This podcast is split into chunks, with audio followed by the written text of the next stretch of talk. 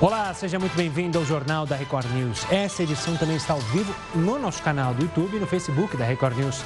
Vamos aos destaques desta quinta-feira.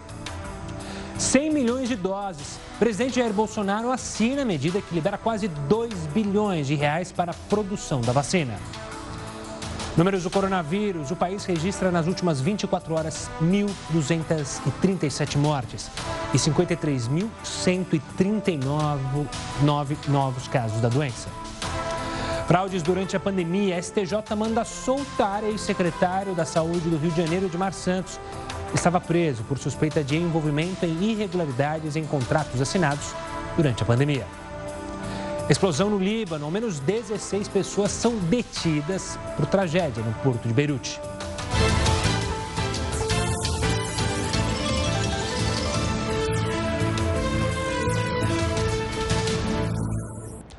O presidente Jair Bolsonaro assinou nessa tarde uma medida provisória para garantir a compra de 100 milhões de doses da vacina contra o coronavírus. Ao todo serão destinados quase 2 bilhões de reais para testar fazer a preparação de maquinário e produzir a vacina contra a Covid-19. Passamos a fazer parte desse seleto grupo. A nossa contrapartida basicamente é financeira do momento, com algumas pessoas também, mas basicamente financeira do momento, quase 2 bilhões de reais. Talvez em dezembro, talvez, dezembro, janeiro, exista a possibilidade é, da vacina, e daí esse problema estará aí vencido poucas semanas depois. E o que é mais importante nessa vacina, diferente daquela outra que um governador resolveu acertar com outro país, vem a tecnologia para nós.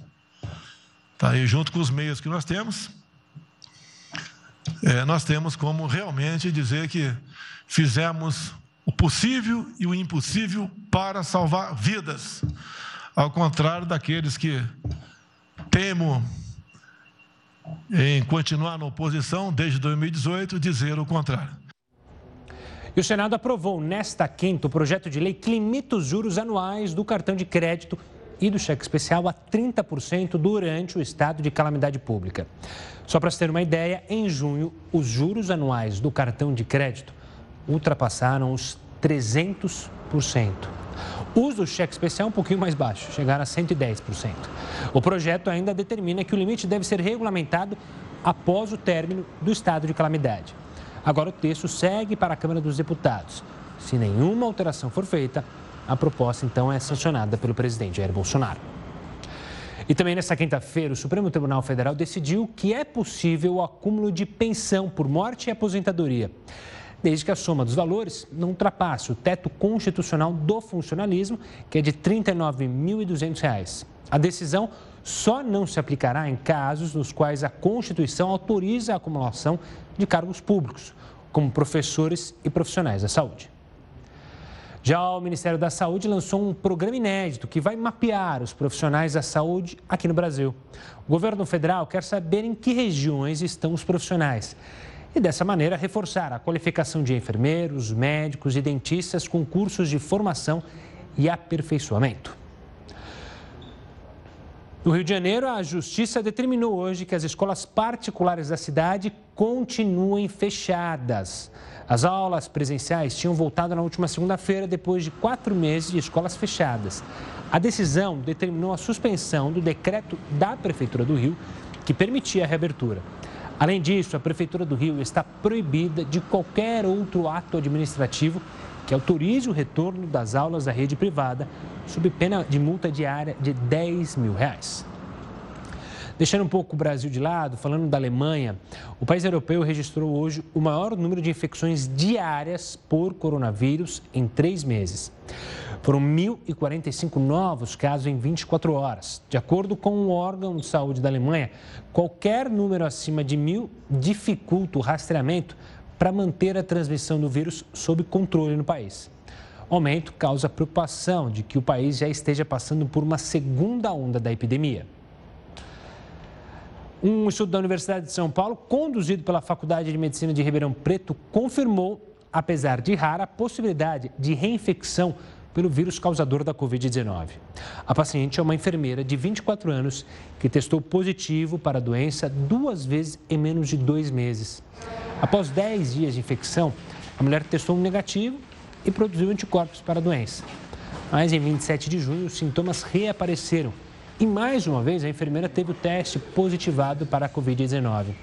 Nas duas ocasiões, a paciente apresentou os anticorpos. Os pesquisadores afirmaram que a constatação traz implicações clínicas e epidemiológicas que precisam ser analisadas com cuidado pelas autoridades em saúde. A gente falou de escolas, a gente vai falar mais um pouco dos colégios, porque faz um mês que as escolas particulares da capital do Amazonas voltaram às aulas presenciais. Os professores precisam ministrar ao mesmo tempo aulas pela internet e dentro das escolas. A repórter Naine Castelo Branco tem mais informações. Boa noite, Naine. Boa noite, Gustavo. É isso mesmo, Manaus foi a primeira capital do país a reabrir as escolas. Há cerca de um mês, os alunos retornaram às salas de aula, seguindo todas as medidas de segurança de combate à Covid-19. As atividades foram suspensas em março e, desde então, os alunos passaram a estudar em casa de forma remota. Na próxima segunda-feira, dia 10, o governo do Amazonas autorizou autorizou a volta das atividades em escolas públicas aqui da capital. Segundo a Fundação de Vigilância em Saúde do Amazonas, esse retorno ele vai acontecer com 50% da capacidade, rodízio entre alunos e também mantendo o distanciamento social entre as carteiras. O uso de máscara será obrigatório e as escolas também vão disponibilizar álcool em gel. Após o anúncio do governo do estado, duas entidades ligadas aos professores aqui no Amazonas se manifestaram. Uma parte deflagrou greve e a outra entrou com uma ação na justiça para a suspensão das aulas, alegando que o sindicato prioriza salvar vidas. É com você, Gustavo. Obrigado, Naime. Agora a gente volta aqui a falar de São Paulo, porque a capital paulista ultrapassou oficialmente a marca das 10 mil mortes por coronavírus. Conforme dados da Secretaria Municipal da Saúde, a capital responde por mais de um em cada 10 óbitos no país e representa quase 42% do total de fatalidades no estado, que lidera em casos e óbitos. Ainda falando de São Paulo, apesar desses números, a partir de hoje, bares e restaurantes podem funcionar até às 10 da noite. Antes, a autorização era até às 5 da tarde. A repórter Giovana Rizardo está em um bar da Zona Oeste de São Paulo para mostrar o primeiro dia da ampliação do horário. Uma boa noite, Giovana. Como é que está o movimento? Oi, boa noite, Gustavo. Boa noite a todos. Olha, por enquanto movimento tranquilo, sem muita gente por aqui, mas a expectativa do setor é boa para os próximos dias. A abertura de bares e de restaurantes está limitada ao período de seis horas e é o dono quem decide se são seis horas corridas ou não. As medidas valem para todas as regiões do estado que estão há pelo menos duas semanas na fase amarela do plano de retomada da economia. É o caso aqui da capital. As recomendações de segurança segurança continuam as mesmas: distanciamento entre as mesas, uso de máscaras, uso de álcool gel. Também a capacidade desses locais fica limitada a 40% e está proibida a permanência dos clientes em pé. De São Paulo, Giovana Rizardo. Olha, o Senado aprovou uma medida provisória que autoriza as empresas aéreas a reembolsarem até 12 meses as passagens canceladas na pandemia. A medida editada em março perderia validade se não fosse aprovada pelo Congresso. O presidente Jair Bolsonaro sancionou a lei, mas com vetos. E o Congresso tem sempre a opção de manter ou derrubar esses vetos presidenciais a trechos ou íntegras de projetos aprovados pelo Poder Legislativo. Bolsonaro vetou a permissão para aeronautas e aeroviários titulares de conta vinculada ao FGTS fazerem um saque mensal de recursos até o limite do saldo existente na conta vinculada. Vamos falar do Líbano, porque 16 pessoas foram detidas no âmbito da investigação sobre a explosão no porto de Beirute, lá no Líbano. Entre os presos estão funcionários do porto e autoridades alfandegárias. Em comunicado, o promotor que cuida do caso afirmou que mais de 18 autoridades portuárias, aduaneiras e trabalhadores da região foram ouvidos. Na quarta-feira, responsáveis pela autoridade portuária desde 2014 foram colocados em prisão domiciliar. De acordo com a última atualização do Ministério da Saúde libanês, mais de 137 pessoas morreram na explosão e mais de 5 mil ficaram feridas. Os motivos da tragédia ainda são investigados, mas as autoridades acreditam que ela foi provocada por um incêndio em um depósito que armazenava grande quantidade de nitrato de amônio. Voltando aqui a falar do Brasil, a gente vai falar de uma polêmica. O prefeito de Itajaí, em Santa Catarina, você deve ter acompanhado, anunciou que inscreveu a cidade na Comissão Nacional de Ética e Pesquisa para disponibilizar ozônio como tratamento contra a Covid-19.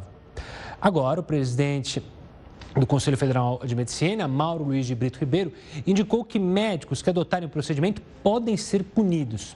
Mas afinal, existe comprovação médica para o uso do ozônio? É seguro? Não é seguro? A diretora da Associação Médica Brasileira, Débora Cavalcante, vai explicar para a gente. Débora, obrigado pela participação, por disponibilizar seu tempo para falar conosco. O que, que tem de verdade, o que, que tem de ciência por trás do ozônio e na possibilidade é, dele ajudar num tratamento contra a Covid-19? Boa noite, Gustavo. A Associação Médica para participar do programa de tão grande audiência. É, com relação à ozonioterapia, ainda não há comprovação científica do seu uso, quer seja em Covid-19, quer seja em outras doenças. Então, portanto, é um tratamento experimental e para isso se faz necessário que seja aprovado o seu uso para quando for utilizar em pacientes e seres humanos, que seja aprovado no Comitê de Ética em Pesquisa. É, o Conselho Federal, como você já falou na reportagem, não, não, há, não autoriza que os médicos utilizem tratamentos experimentais sem aprovação do Comitê de Ética e Pesquisa, e é muito importante que o paciente seja esclarecido que aquilo ali é estritamente um tratamento experimental. Então, não, não podemos oferecer esse tipo de tratamento para uma população sem que haja um esclarecimento devido. Então, até hoje, nós não temos ainda a comprovação científica com relação à aplicação da ozonioterapia, quer seja em Covid-19, quer seja em outras patologias. Insisto em dizer que ainda é um tratamento experimental.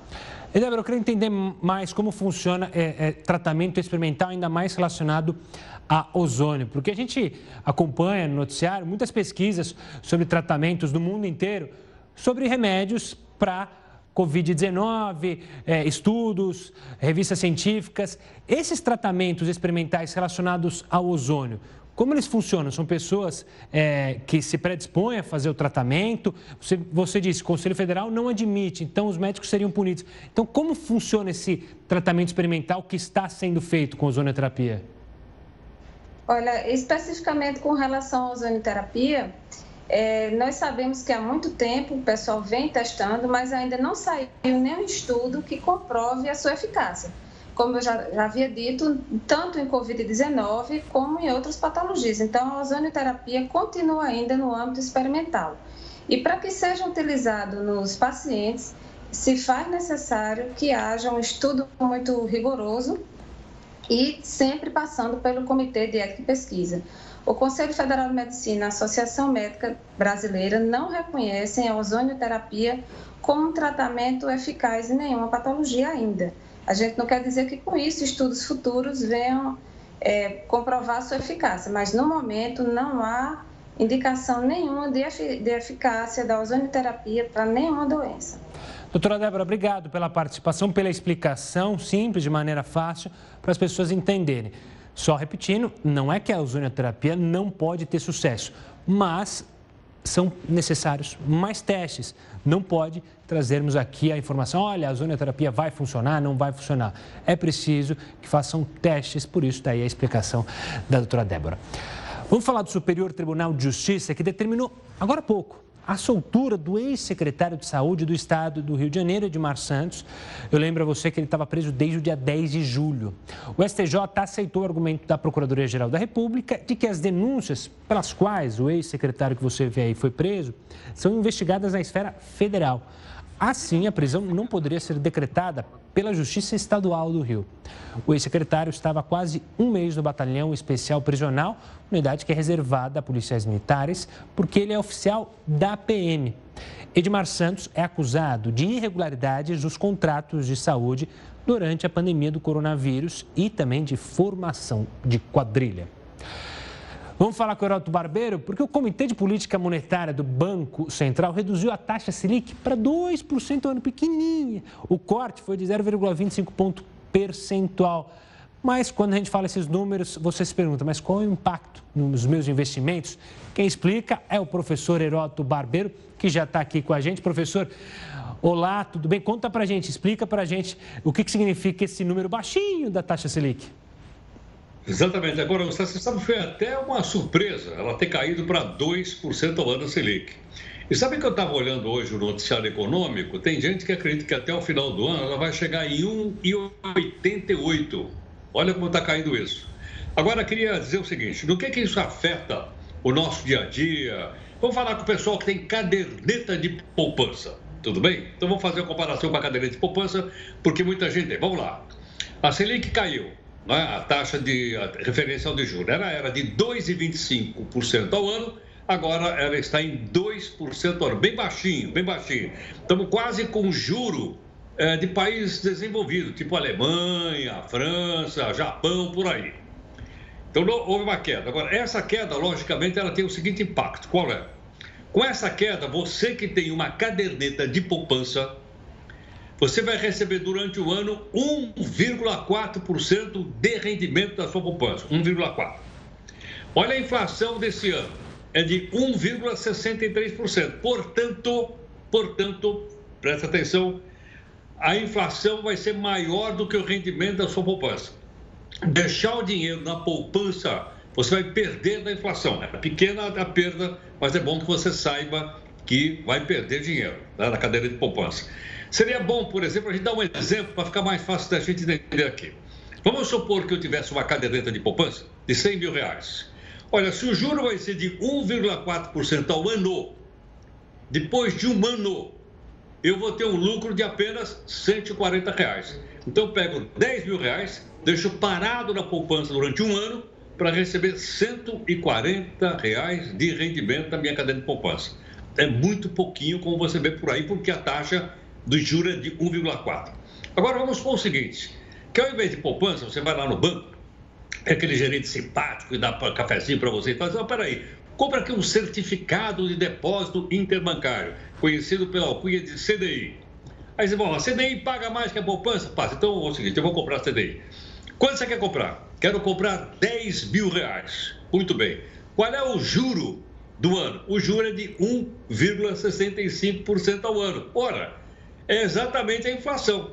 Então eu pego a minha grana, meus 10 mil reais, deixo lá no banco, no CDI, e vou receber de lucro 165 reais, que é um pouquinho acima, como você viu, do rendimento da caderneta de poupança. Então esses investimentos, poupança, CDI, etc., também chamados de renda fixa, estão rendendo muito pouco. Agora você dizer, bom, mas aonde é que está rendendo bem a, a, a, né, dessa renda fixa? É o fundo de garantia. Por isso, até ontem comentei com vocês: olha, pensa bem antes de mexer no fundo de garantia. Ele está sendo melhor remunerado que a cadeira de poupança e ele está sendo melhor remunerado que a CDI que eu acabei de mostrar para você. Então, se porventura não precisar da grana, no fundo de garantia ela, ela, ela rende mais. Agora você, não, não, peraí.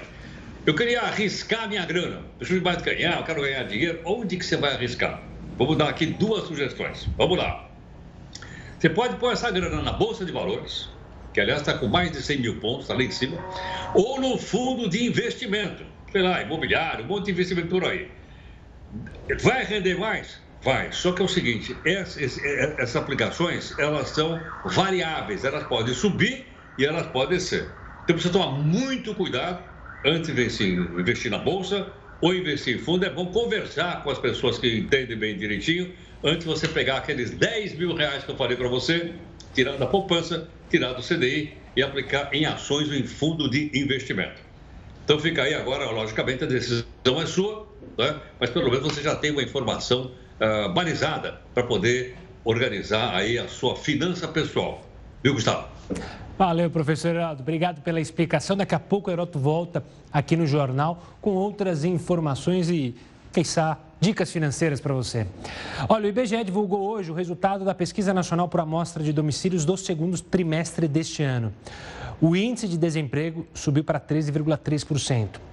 O que equivale a 12 milhões e 800 mil trabalhadores sem ocupação.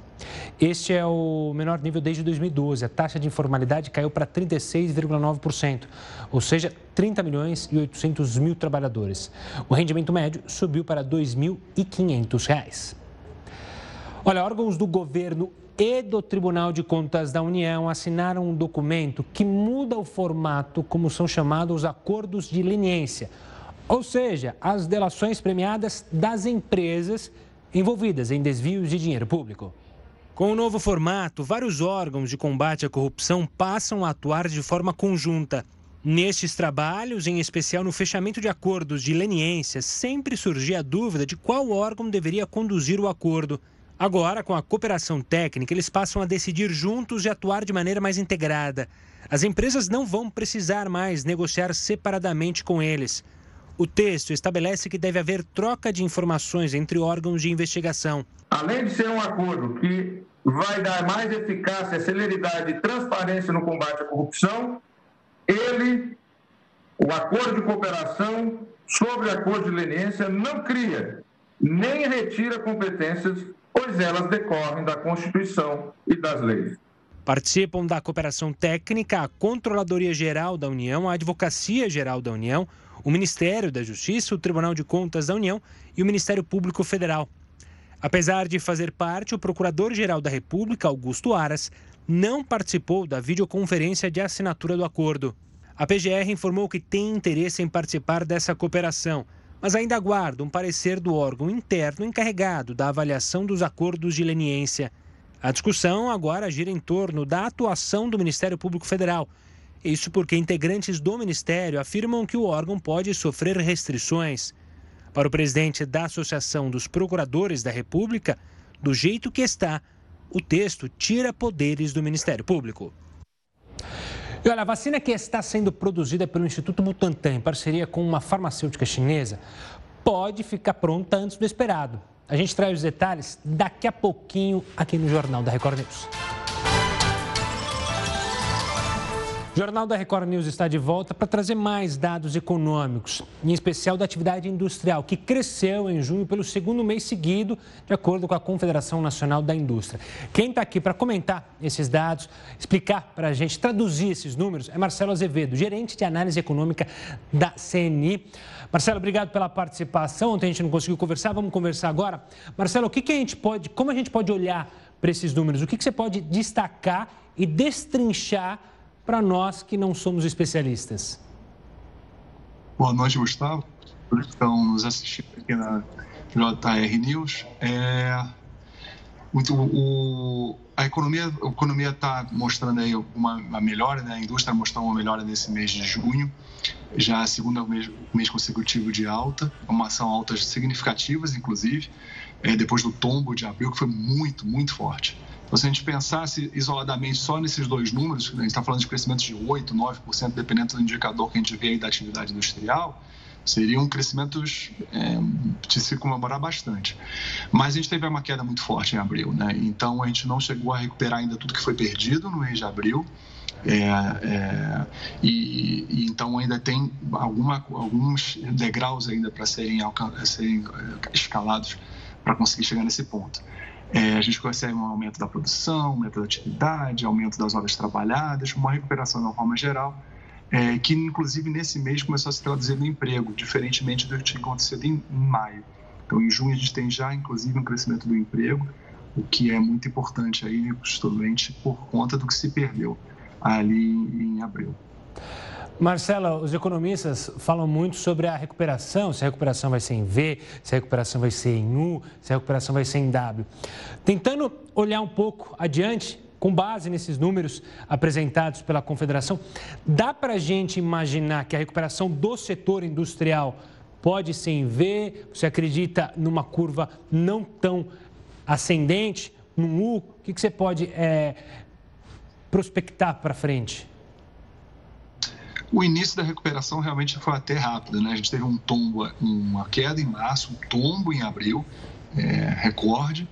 E os dois meses seguintes foram de bons, bons crescimentos. Maio e junho estão mostrando é, bom crescimento da atividade econômica, da atividade industrial em particular.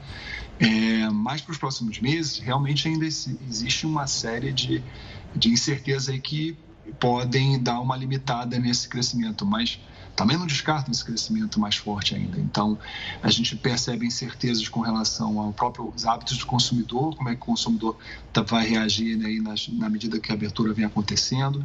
É, a próprio hábitos de consumo mesmo, alguns hábitos mudaram durante a pandemia, a gente não sabe o quão duradouro vai ser isso. É, as, as, medidas mesmo também de, de, atendimento às famílias com relação à renda. Então, é uma série de coisas ainda que estão, é, são incertas. E isso faz que torne-se difícil a gente ter uma garantia aí sobre se, se esse ritmo vai se manter para os próximos meses ou não. A gente vê que existem uma certas restrições para o consumo. Então, é, em algum momento pode ser que esse, esse ritmo realmente se torne mais lento. É, provavelmente isso vai acontecer em algum momento, né, é, depois de uma retomada mais forte da recuperação, mas não dá para cravar ainda se isso vai ser no, é, quando começarem a sair os dados de julho, começarem a sair os dados de agosto. A gente vai ter que acompanhar aí é, para ver como se vai se realmente se caracterizar como uma coisa, uma recuperação mais lenta ou não. Uma questão de W, né, uma nova queda, é algo que a gente acha mais difícil. Abril realmente parece ter sido é, um ponto mais baixo dessa crise. Marcelo, obrigado pela participação, obrigado pelas informações aí sobre o comportamento do setor industrial. A gente, claro, fica na torcida para que essa curva seja quanto antes ascendente. Obrigado pela participação. É, se você quiser, eu relembro, acompanhar essa entrevista depois, é, reassistir ou então Pegou ela no final? Acesse o nosso site youtube.com é, barra Record News. Lá você tem conteúdo não só daqui do Jornal da Record News, mas de toda a nossa programação e também conteúdos exclusivos. Então acesse lá youtube.com barra Record News. A gente falou mais cedo da, que o presidente Jair Bolsonaro assinou a medida provisória da vacina relacionada a, ao Instituto Oxford, à Universidade de Oxford. Agora a gente vai falar da Coronavac, Coronavac. Que é a vacina produzida justamente pelo Instituto Butantan com uma farmacêutica chinesa. Essa vacina pode ficar pronta para registro em outubro. Diretor do Instituto Butantan, Dimas Covas, participou de uma audiência pública na Câmara dos Deputados nesta quinta-feira. Ele afirmou que a instituição brasileira é sócia da Sinovac, a farmacêutica chinesa, já que é responsável pela última fase de desenvolvimento da vacina contra a Covid-19. Covas explicou a diferença da chamada Coronavac para outras imunizações em desenvolvimento no mundo inteiro. É uma vacina pronta está em processo de produção lá na China, quer dizer, nesse momento se procura ampliar a capacidade produtiva e essa capacidade produtiva será feita lá na China e aqui no Brasil. O diretor do Butantan ainda esclareceu o status do desenvolvimento da vacina. Nós começamos o estudo clínico há duas semanas atrás, estudo clínico com 9 mil voluntários, que serão estudados aí em 12 centros, em seis estados da federação. Esperamos concluir esse estudo clínico até o final de setembro e, portanto, a partir de setembro, em outubro, nós já estaremos nas fases de, é, de análises intermediárias. Podemos ter aí já, a partir de outubro, a demonstração da eficácia dessa vacina a qualquer momento. A Coronavac, portanto, ela pode ficar pronta para ser registrada na Anvisa já em outubro. Se a agência aprovar o registro, ela poderá ser distribuída para o SUS. Covas disse acreditar que a eficácia da imunização vai ser comprovada antes do fim de 2020.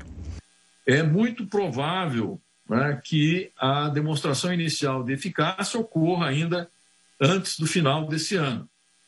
Se isso acontecer, essa vacina poderá ser registrada e nesse momento nós já teremos vacina, porque a partir de outubro nós já estaremos recebendo o book dessa vacina da China e essa vacina já estará sendo preparada aqui no, no Butantan, inicialmente é, com é, duas partidas, uma partida de 15 milhões que virá da China já pronta em, em seringas e 15 milhões que serão produzidos aqui no Butantan é, na forma de frascos multidose, com 10 doses por frasco. A Anvisa, desde o início da pandemia, acelerou os processos de liberação dos medicamentos e vacinas. Segundo o gerente geral da Anvisa, Gustavo Santos, o prazo para análise de registros pode levar até 60 dias. Mas a conclusão do processo pode ser adiantada, uma vez que será prioritária. E olha, uma empresa de tecnologia está valendo mais do que o PIB do Brasil em 2019. Você vai saber que empresa é. Tem um chute? Pode chutar, mas em 30 segundos a gente está de volta e você descobre a resposta. 30 segundos mesmo. E aí, você já sabe qual que é a empresa que vale mais que o PIB brasileiro? É a Apple. É a Apple. Apple não, né? A Apple, a maior empresa de capital aberto do mundo, agora também é mais valiosa que nós, quer dizer, que o Brasil.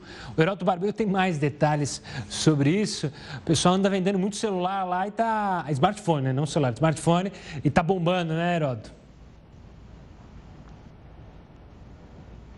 Sem dúvida, sem dúvida. Está bombando realmente. Agora é uma coisa incrível, né? Uma empresa vale mais do que o PIB de um país. Nós estamos comparando com o Brasil, logicamente, que é mais fácil a gente comparar.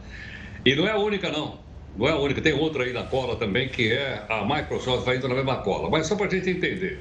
O que é que vale mais? Um país inteiro, imagina um país inteiro ou uma empresa? Bom, vou mostrar o número para você e você vai simplesmente chegar à conclusão. Tá? O que é que vale mais? O país ou a empresa? Vamos lá, então colocar aí a empresa. O Brasil, o PIB, você já sabe, Produto Interno Bruto, é tudo que a gente produz de serviço e bens.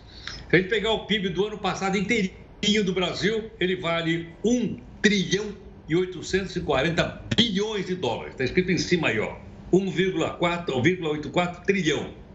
Muito bem. Nesse momento, o valor de mercado, o valor nas bolsas dessa empresa chamada Apple, é de 1, 88 trilhão. Portanto, o faturamento só de uma única empresa global, que é a empresa então de tecnologia, que é a Apple, ela vale mais do que todo produto interno do Brasil ano passado. Você tem uma ideia do tamanho disso do faturamento, né? que isso ocorre no mundo inteiro. Vai parar por aí? Provavelmente não. Por que razão? Porque as duas tiveram problema ou foram atropeladas pela pandemia. No caso brasileiro, é desfavorável. Nós estamos esse ano né, tentando fazer um PIB não tão ruim como do ano passado. Deve cair 5, 5 e pouco por cento em relação ao ano passado. Mas, em compensação, essa pandemia está sendo extremamente favorável para a Apple. Tanto assim que as ações estão subindo muito na Bolsa de Valores. Por quê? Porque as pessoas estão mais em casa, as pessoas estão mais no celular e vai por aí afora. Ela pode chegar a valer daqui a pouquinho os 2 trilhões, olha aí. Ela pode valer na semana que vem, se continuar alta na Bolsa, ela vai valer 2 trilhões de dólares, portanto, mais do que o produto interno bruto do Brasil do ano passado. Agora, por que estou dizendo isso? Que ela vai lançar aquele é, sonho de consumo de muita gente, Gustavo, que é o iPhone 12, que vai atuar no 5G, que é muito mais rápido e vai ter muito mais coisa. Muito bem. Quanto é que vai custar esse novo celular? Olha, se você quiser arriscar, ele vai custar 475 dólares. Aí eu converti para real, ele vai custar baratinho, baratinho, lá nos Estados Unidos, R$ 2.500. Gustavo, se lá nos Estados Unidos vai custar dois pau e meio, R$ 2.500, quanto será que isso vai custar no Brasil, hein? Ah, multiplica por dois, sobe nove, ah, uns 10 mil reais. Aqui no Brasil. Olha aí, por isso que ela vale tanto. Pois é, mas mesmo com o preço lá no alto, o pessoal vai, vai o primeiro da fila que quer comprar. Ou seja, eles têm um público muito fiel, como por isso que não é à toa que estão bombando mesmo. Heroto volta ainda hoje para falar outros assuntos aqui no Jornal da Record News. Você também é um Apple maníaco? Agora a gente fala do número de empregados com carteira assinada no setor privado, que recuou 8,9% no segundo trimestre deste ano. Os dados divulgados hoje pelo IBGE também mostram que o número de trabalhadores formais caiu pouco mais de 9% em relação ao mesmo período do ano passado. Se trata de uma retração recorde, tanto nessa base de comparação quanto na margem. Ao todo, são mais de 30 milhões de trabalhadores formais em todo o país.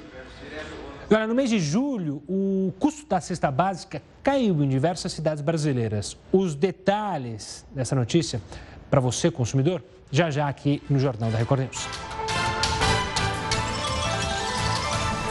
A gente está de volta para falar justamente do custo da cesta básica, que no mês de julho apresentou queda em 13 das 17 capitais analisadas pelo Departamento Intersindical de Estatística e Estudos Econômicos, o DIES. Nas outras quatro capitais, o custo subiu. Entre as capitais analisadas, a cesta básica mais cara encontrada foi a de Curitiba, onde o preço médio estava em torno de 526 reais. A mais barata era a de Aracaju, com preço médio de 392 reais. Com base nos dados e na cesta mais cara do país, o valor do salário mínimo necessário para suprir todas as despesas de um trabalhador, não só a cesta básica, mas também transporte e a família, teria que ser de 4.420 reais, segundo o Diese. Esse valor corresponde a mais de quatro vezes o salário mínimo vigente, que é de 1.045 reais. O Heroto vai voltar aqui conosco para contar algo muito curioso. O rei emérito da Espanha, Juan Carlos, vai se mudar do país. O professor explica por que, que o rei está deixando o trono, Heródoto. Gustavo, a primeira coisa é a seguinte, o homem sumiu, desapareceu. Ninguém sabe onde esse cidadão está. Não sabe se está em Portugal, se está na Suíça, se está no Reino. O homem desapareceu, sumiu.